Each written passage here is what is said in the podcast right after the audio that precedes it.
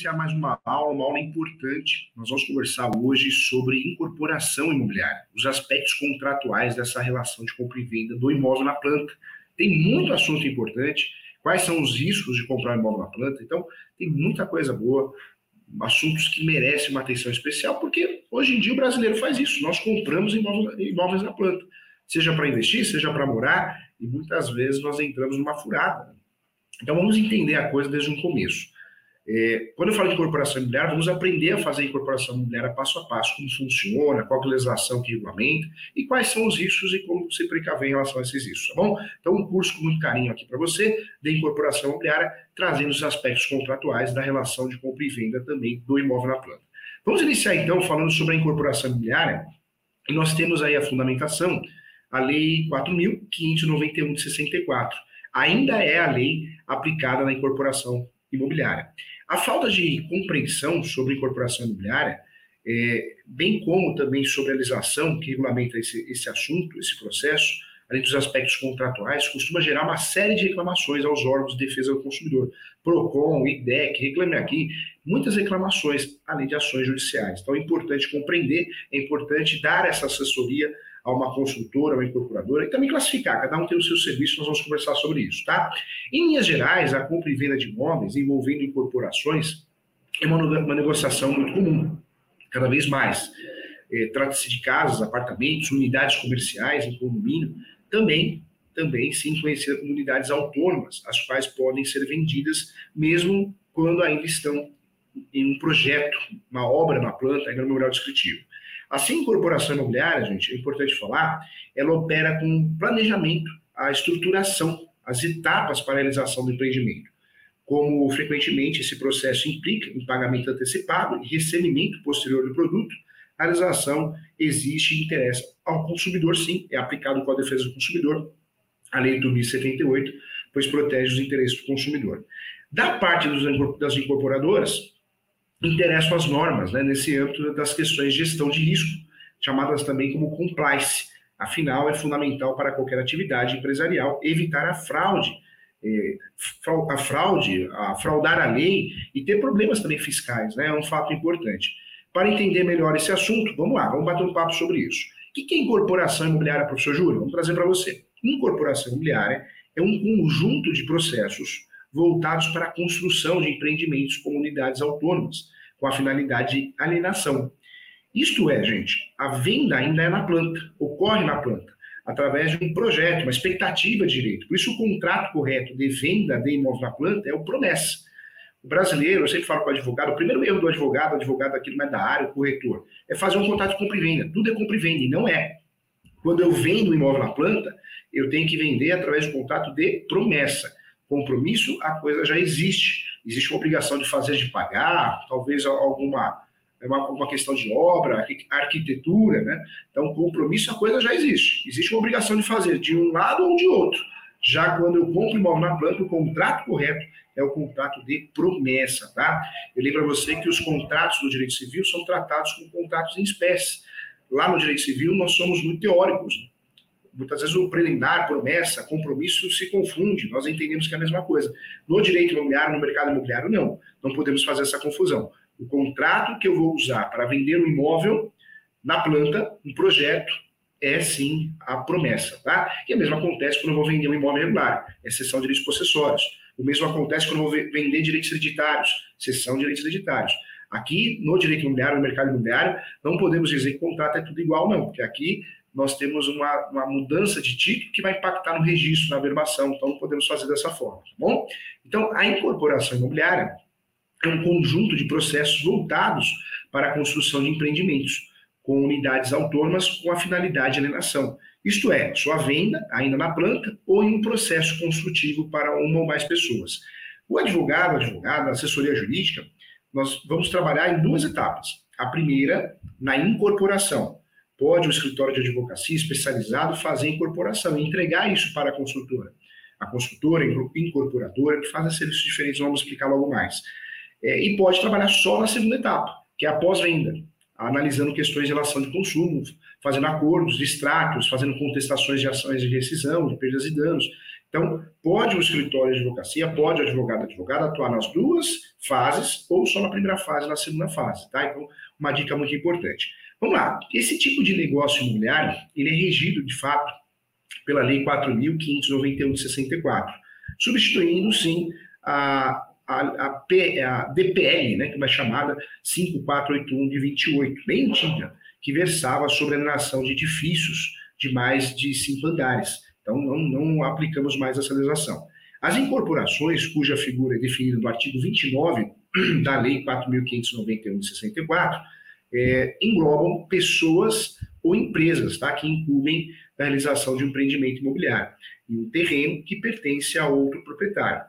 Dessa forma, gente, eu quero trazer para você que a, que a incorporação ocorre, né, incorpora-se um imóvel ao terreno, e além dessa parte construtiva, esse tipo de atividade envolve também a comercialização das unidades em construção ou a ser construída. Né? É, isso nós temos um, um, planejamento, por isso o contrato é de promessa, porque estou vendendo uma unidade que não existe ainda, uma fração ideal, um sonho. Eu brinco muito com os alunos, o sujeito para com a noiva e fala, vamos morar naquela casa, tá vendo a janela ali, com a violeta na janela? É compromisso. Se o sujeito para o carro, para a moto, a pé e fala, vamos morar nessa casa aqui, que casa? É um terreno baldio? É uma incorporação, tá? Então cuidado com isso. É, vamos lá. Além da parte construtiva, esse tipo de atividade envolve a comercialização das unidades em construção ou a, ser, a serem construídas, de quais os compradores tornam-se, de certa forma, investidores. Da perspectiva dos promissários ou cessionários compradores, é fundamental ficar atento ao memorial da incorporação, documento no qual a incorporação se compromete a entregar os imóveis de acordo com as condições legais e as características estabelecidas e especificadas no ato da alienação. Outra lei que incide sobre essa atividade é a Lei da Relação de Consumo, 8.078 de 90, Código de Defesa e Proteção ao Consumidor, que existe para assegurar os direitos do cliente, tá? Vamos lá, como funciona a incorporação imobiliária? Então, vamos dividir em etapas para ficar didático. Já falei aqui que a atuação do advogado advogada pode ser na primeira etapa, na primeira fase, no registro da incorporação e nos contratos de promessa, ou só na segunda fase, no pós-atendimento, ou em ambas, tá? Vai depender do serviço que você quer prestar. Lembrando que incorporador incorpora, construtor constrói e o banco financia. Nós temos três agentes diferentes. Pode ser o mesmo? Pode. Hoje em dia tem muita incorporadora que é construtor e é banco também, mas normalmente cada um na sua seara, tá? Vamos lá. Quais são as etapas da incorporação de imóveis que podem se resumir é, e ficar bem didático para você? Vamos lá. A incorporadora o responsável, é, é, de fato, é responsável por avaliar a viabilidade econômica da obra, é, também integrar a parceria entre o dono do terreno e a construtora. A construtora já tem a função incumbida de construção, acho que é a mais conhecida. O dono do terreno, que é o proprietário que cede o espaço para as edificações, ele tem essa função, ceder. Lembrando que é muito comum né, a incorporadora constrói no terreno, nas casas antigas, as casas velhas, ou casas novas, hoje em dia tem casa nova, e eu te dou dois apartamentos. Essa é a nossa parceria. Você é o dono do terreno, sou o incorporador. O construtor, o construtor constrói. Então, o dono do terreno, o proprietário, cede o espaço para edificação. Os compradores são aqueles que, mediante contrato de promessa, que é o contrato correto, você sabe que o jurídico sabe atuar nessa área, conhece essa área pelo contrato. Não que o contrato não possa mudar lá na frente, porque a hora que o empreendimento estiver construído, após o ABITS, pode a construtora, a incorporadora, vender através de compra e venda, porque já, tá, já está construído. Então, o contrato pode ir mudando, é dinâmico. Mas, em regra, vender imóvel na planta é promessa. Os compradores são aqueles que, mediante contratos de compra e venda, eh, pagamento adiantado, de certa forma, financiam as construções ou a construção das unidades. Tá? Na prática, as empresas de incorporação obtêm os terrenos, frequentemente eh, oferecem algumas unidades como meio de pagamento, aos donos do terreno, que integram as construtoras. Começa, e aí começa o projeto ou os projetos de comercialização das edificações restantes para conseguir o dinheiro e avançar no projeto. Uma construtora pode atuar como incorporadora, sim, isso é muito comum no Brasil, tá? Pode atuar como incorporadora, sim, uma construtora, e pode atuar até como um banco. Hoje tem construtoras poderosas, né, que são bancos também. Tá? E às vezes um banco criado só para financiamento deles, né? Tem isso também. Então, vale a pena bater um papo. Surge aí uma lei nova que a gente precisa entrar, que é a lei do patrimônio de afetação. Você já ouviu falar sobre isso? Vamos entender o que é, que é importante. A Lei 10.931 de 2004 trouxe algumas mudanças para a Lei 4.591 de 64. Inclusive, essas mudanças ocorreram nos artigos 31A a 31F, as inclusões. É, essa lei e esses artigos regulamentaram o chamado patrimônio de afetação, que é a separação entre o patrimônio da incorporadora e o patrimônio do empreendimento. O empreendimento, muitas vezes, a construtora, ou melhor, a incorporadora, para a gente não confundir, fosse a falência, ele poderia ir, é, os compradores poderiam ter um prejuízo irreparável. Era muito comum isso. Então, agora ficou pacificado conforme jurisprudência, agora em lei, a partir do, da Lei 10.931 de 2004, artigos 31A a 31F, que se existe patrimônio de afetação, ou seja, a incorporadora utiliza o patrimônio de afetação, existe uma segurança maior, melhor para o comprador, para o consumidor, porque existe a separação do patrimônio da incorporadora com o patrimônio do empreendimento. Sensacional isso. É, no passado, né, no passado recente, ainda é comum, a, a incorporadora que não usa, usufrui do patrimônio de afetação, pelo amor de Deus, né, a, tem que entrar com embargo de terceiro, os compradores, consumidores, talvez criar uma associação para defender e terminar o empreendimento quando ocorre a falência. Então, é bem complicada a situação. A ideia do patrimônio de afetação é essa, proteger o consumidor. É, ao desvincular esses dois elementos, o novo empreendimento, o novo empreendimento, que passa a ter administração própria, e os recursos exclusivamente destinados para a construção, é fato importante e positivo que impede que o incorporador se, se possa valer desse bem para quitar dívidas, eh, caso entre em processo de falência durante o processo de incorporação. Então, a ideia é maravilhosa. Segundo o artigo 756 do Código Civil, a alienação e a hipoteca estão condicionados ao poder de dispor do bem. E quando o processo é registrado pelo memorial, a incorporadora já não pode mais dispor das unidades vendidas. Sensacional. Pontos importantes que eu quero trazer para você, tá? Pontos importantes e relevantes. Vamos lá. Incorporação imobiliária. Se você trabalha na área de construção civil, é, se você advoga no direito imobiliário, atua no mercado imobiliário como corretor, corretora, possivelmente a incorporação imobiliária faz parte do cotidiano da sua, da sua vida, do seu dia a dia, da empresa, né, da sua imobiliária, você como escritório de advocacia, ou vai fazer. No entanto, você provavelmente não conhece todos os procedimentos e documentos necessários para poder acontecer essa incorporação. E eu quero trazer para você. Então, a incorporação imobiliária, como já falamos aqui, é o nome do processo pelo qual, por meio do qual um prédio será construído, é incorporado ao terreno, e esse terreno geralmente pertence a um terceiro que é pago por isso, muitas vezes recebendo unidades autônomas, apartamentos que farão parte do prédio. Nesse processo, nós podemos dizer que temos três figuras principais. O dono do terreno, que cede então o espaço para a construção, a construtora que realiza a obra e, como eu já disse, a incorporadora que trabalha em parceria com outras duas partes e lida com a venda das unidades, seja ainda na planta ou depois de prontas, né? Ocorre a venda depois de prontas também. Para que possamos trabalhar com segurança, a incorporação é, firma contrato tanto com o dono do terreno quanto com a empresa de construção que executará a obra.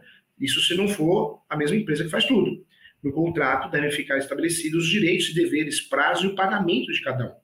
Eu trago mais uma dúvida aqui: o que deve ser observado antes da incorporação? Vamos lá, esse é um assunto importante.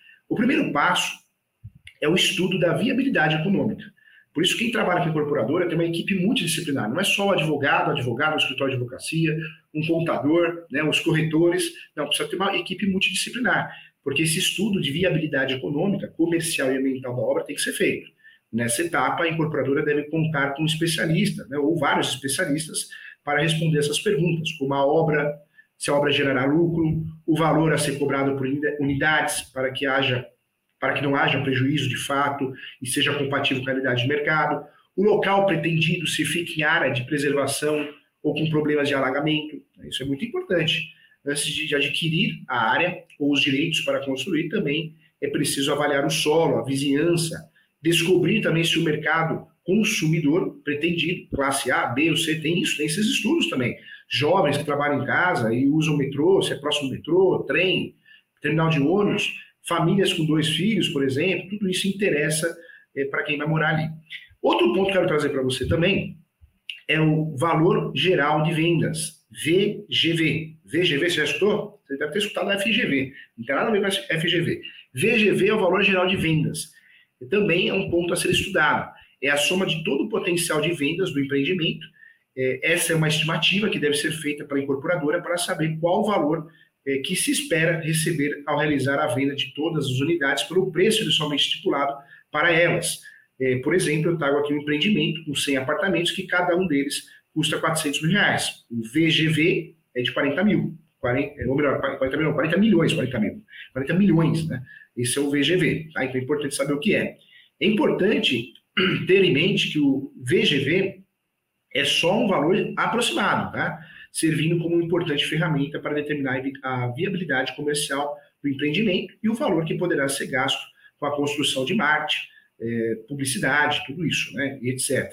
É normal que o lucro real varie em relação ao VGV, por causa de circunstâncias normais do mercado imobiliário, como as negociações e comissões também. Quais são os documentos necessários para fazer incorporação? Eu trago para você quem pode incorporar. Pode ser pessoa física ou jurídica. Tá? Nós temos a falsa sensação que é só pessoa jurídica. Mas pessoa física, pessoa natural, pode ser incorporador também. Incorporador, incorporadora. A incorporação imobiliária é regida, como nós falamos aqui, pela Lei 4.195 de 64 que criou um processo mais exigente, a fim de cobrar é, mais documentos, mais informações, fiscalizar melhor, coibindo, proibindo, evitando golpes na venda de apartamentos na planta. Então, a ideia é essa. Para que seu empreendimento, para que o empreendimento imobiliário esteja em situação regular, é preciso sim providenciar a entrega no cartório de imóveis os seguintes documentos que eu vou falar aqui em duas vias e com firma reconhecida quando for o caso, tá? Então lá, primeiro é o requerimento de incorporação. Então o advogado, o advogado que é contratado para isso, que trabalha com isso, vai fazer o requerimento de incorporação junto com o contrato social quando a incorporadora for pessoa jurídica, ok? Também a escritura do terreno ou título de propriedade com valor equivalente. Tem que juntar, junto a esse requerimento, certidões negativas federais da Receita Federal, da Justiça do Trabalho e da Justiça Federal.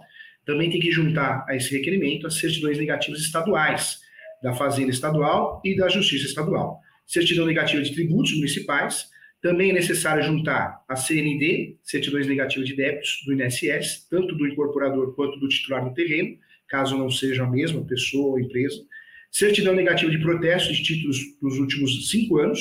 Certidão negativa de tributos municipais do imóvel certidão negativa de ônus e ações do registro de imóveis, histórico dos titulares da propriedade do imóvel, abrangendo os últimos 20 anos, projeto arquitetônico de construção já aprovado pelo órgão responsável e as tabelas dos quadros da NBR, né, 12721 de 2006, devidamente preenchidos, conforme o inciso 1 até o inciso 8, pelo engenheiro responsável, discriminando as, explicações é, técnicas da obra, tá? Também é necessário, sim, alvará de construção, discriminando, é, com a discriminação das frações ideais do terreno de cada unidade autônoma do empreendimento, atestado de idoneidade financeira, esse documento deve ser elaborado por empresa de crédito que opere no Brasil há pelo menos cinco anos, declaração descritiva da garagem, é, chamada declaração descritiva da garagem, que é o número de veículos e disposições planejadas, declaração sobre o empreendimento, de estar ou não sujeito a um período de carência de 180 dias, e é importante saber que os documentos só poderão ser entregues no cartório se tem jurisdição sobre a região onde o empreendimento será realizado. Tem que ser no cartório competente, tá? Um ponto importante também, tá bom? Vamos lá, o que eu quero trazer para você nesse momento, então? Então, sabendo disso, como que é feita a incorporação, quais são os documentos, nós temos algumas situações importantes a serem resolvidas. Eu fiz, consegui registrar no cartório o empreendimento, a incorporação, e agora, como que eu vou vender isso? Contrato de promessa.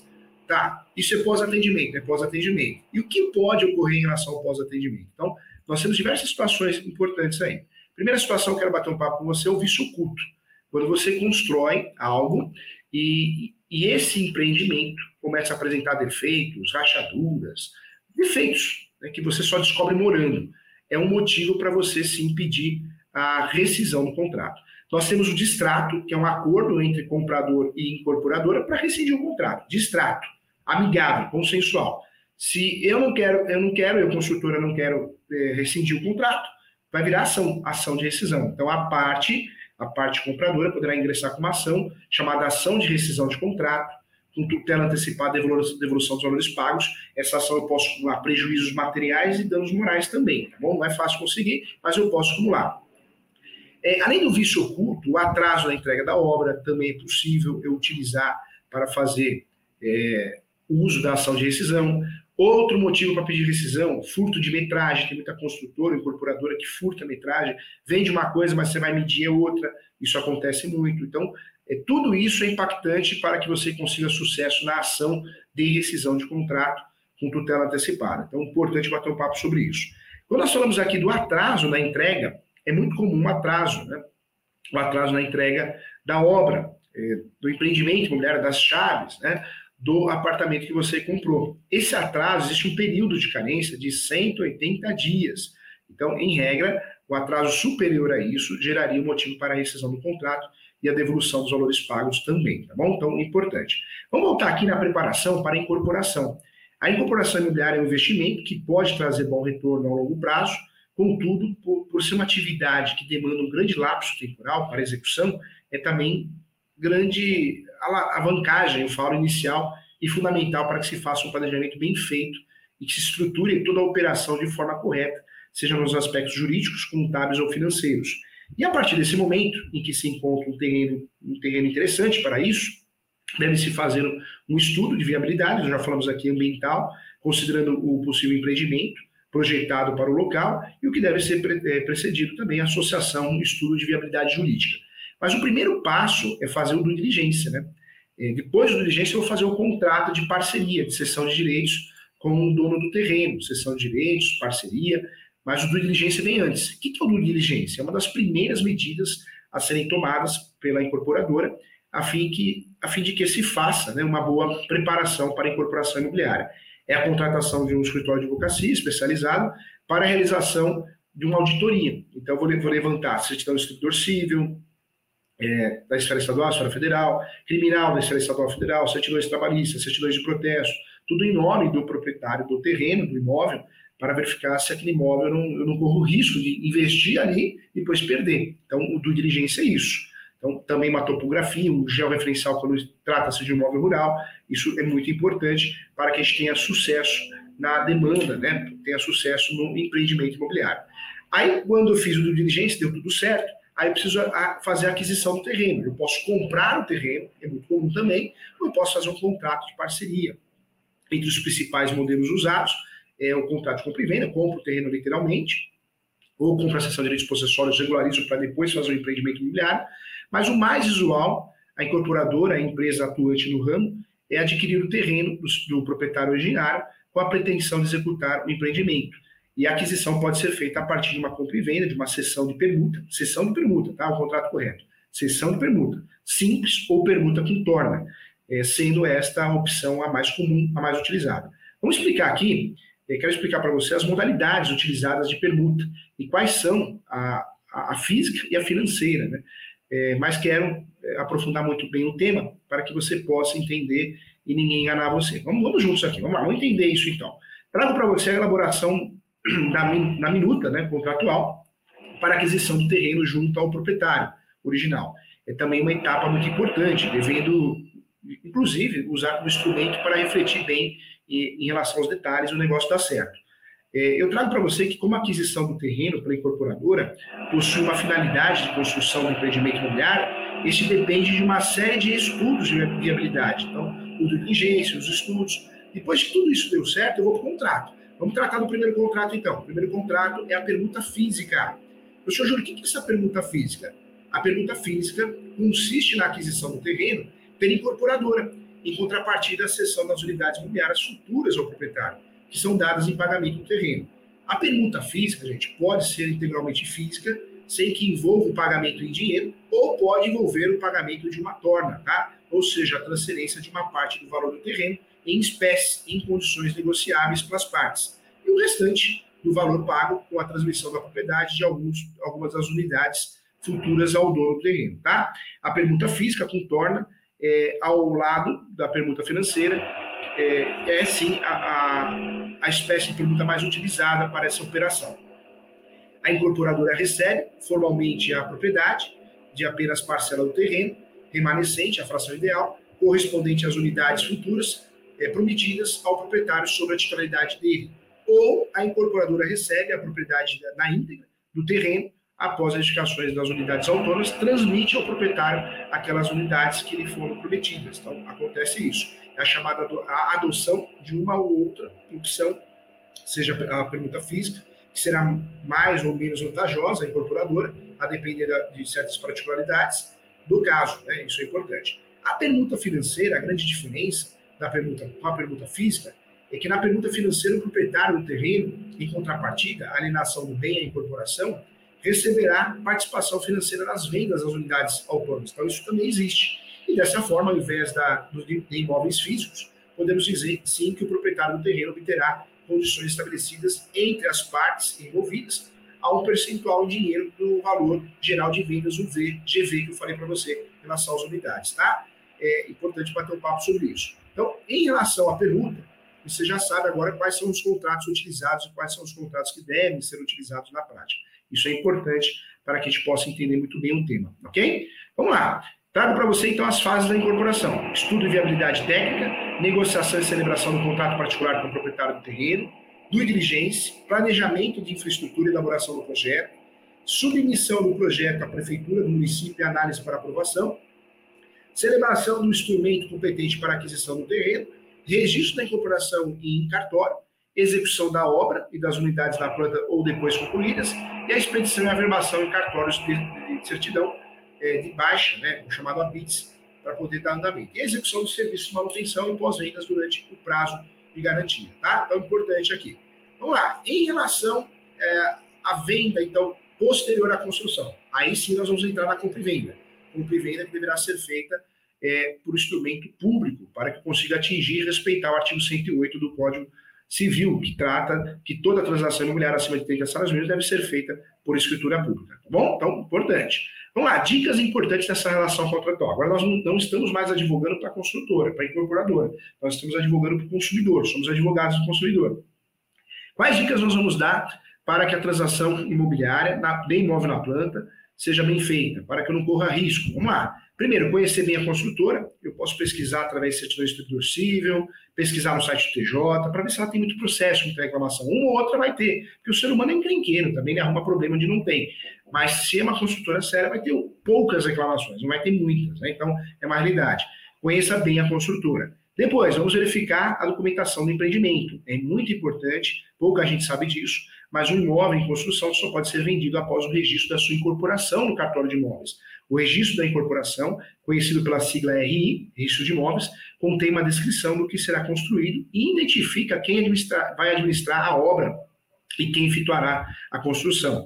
É, de fato, os responsáveis pelo empreendimento. A verificação do registro de imóveis é um passo básico para quem está adquirindo imóvel na planta ainda em construção. Hein?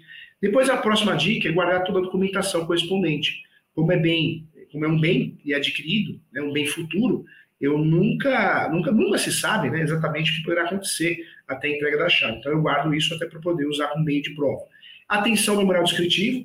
Tudo que vai ser usado na obra tem que aparecer no memorial descritivo, então é uma outra dica importante. Como o imóvel na planta ainda não, não pode, né, na, na verdade ainda pode não ter sequer a construção iniciada, no momento das, das vendas, o, o mais próximo ao que o comprador pode entender é, que vai ser feito é o memorial descritivo, né?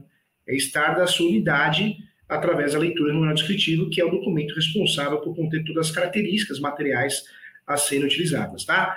É uma leitura crítica do memorial descritivo pode evitar muitas dores de cabeça ao comprador dos imóveis na planta, ainda mais sabendo que nem sempre os apartamentos decorados expostos à venda corresponde à realidade do que o consumidor encontrará quando receber as chaves. Isso é muito comum, hein? muito comum. Vamos lá, dar preferência a empreendimentos que sejam financiados é, ou possuam seguro fornecido por instituições financeiras renomadas, por mais que o consumidor analise a documentação do empreendimento, a construtora seja confiável também, é sempre bom ter uma instituição financeira que seja, é, de fato, né, que seja financiadora do projeto, que tenha seguro de obra, tá? Isso é muito importante, ok? Também é importante negociar as cláusulas para o caso da desistência do contrato, muito importante. Em tempos de crise econômica, é, é bom sim se precaver ao máximo e é possível então que o comprador se abstenha é, ou, ou tenha né, foco em negociar sobre as cláusulas que tratem da desistência do contrato. Então, sempre é importante prestar atenção nisso. Formalize tudo por e-mail, tudo por e-mail ou WhatsApp, tem que formalizar. Formalize toda a transação no cartório, isso de imóveis também, isso é muito importante, isso dá garantia também de você ter direitos, né, e, e certamente conseguir é, ter aí uma defesa digna em caso de rescisão de contrato, ter uma ação bem fundamentada, tá bom? Então, isso é importante. Eu agradeço a você, mais uma aula importante aqui, né? Uma aula que passa, mais uma aula que faz, faz diferença, e quero muito que você é, agora não erre mais, tá bom? Tem perguntas? Vamos ver? Tem, tem perguntas. O Rafael Rosa, posso fazer uma pergunta sobre um, um, assunto, um assunto diferente da palestra? Claro que pode. Como posso descrever no contrato de compra e venda que o pagamento será feito através da carta de consórcio? É, cria uma cláusula das exposições gerais, inclui essa informação, tá bom? Legal. Próxima pergunta. Professor, o registro paroquial, o registro de vigário, pode ser considerado título de propriedade como transcrição? Pode. Inclusive, é, é assim um dos documentos mais antigos que nós temos sobre imóvel. Legal, paroquial, vigário. Perfeito, perfeito. Isso é muito bom. Qual, o Rafael Rosa pergunta aqui, qual é o título correto do contrato para uma transação entre construtor e o proprietário do terreno? O construtor pagou um valor no ato da assinatura. O contrato será pago ao final. Nesse caso, acho que compromisso compra e venda é o mais adequado, tá? Não seria a cessão, porque o comprador não está fazendo parceria, já comprou o terreno. Então, seria o compromisso compra e venda, tá bom? Legal. Agradeço a você, muito obrigado. É, continue estudando estuda que a vida muda e a intenção era essa, que você conhecesse tudo sobre. Quero mandar um abraço para o Aluar. Bom dia, professor. O senhor, Deus te abençoe. Agradeço. É, pena que estou tão longe, no Rio de Janeiro. Não faz mal, dá para vir aqui em São Paulo. Né? Inclusive, o professor quer divulgar o curso hoje, vou ter um curso sábado aqui, de regularização de imóveis e uso capião. Curso presencial. Quem tiver interesse, entre em contato no escritório. Vem muita gente de fora, de outros estados, tá bom? Um abraço para todos aí. Muito obrigado. Legal. Mais um curso com muito carinho, mais uma aula importante para ajudar você.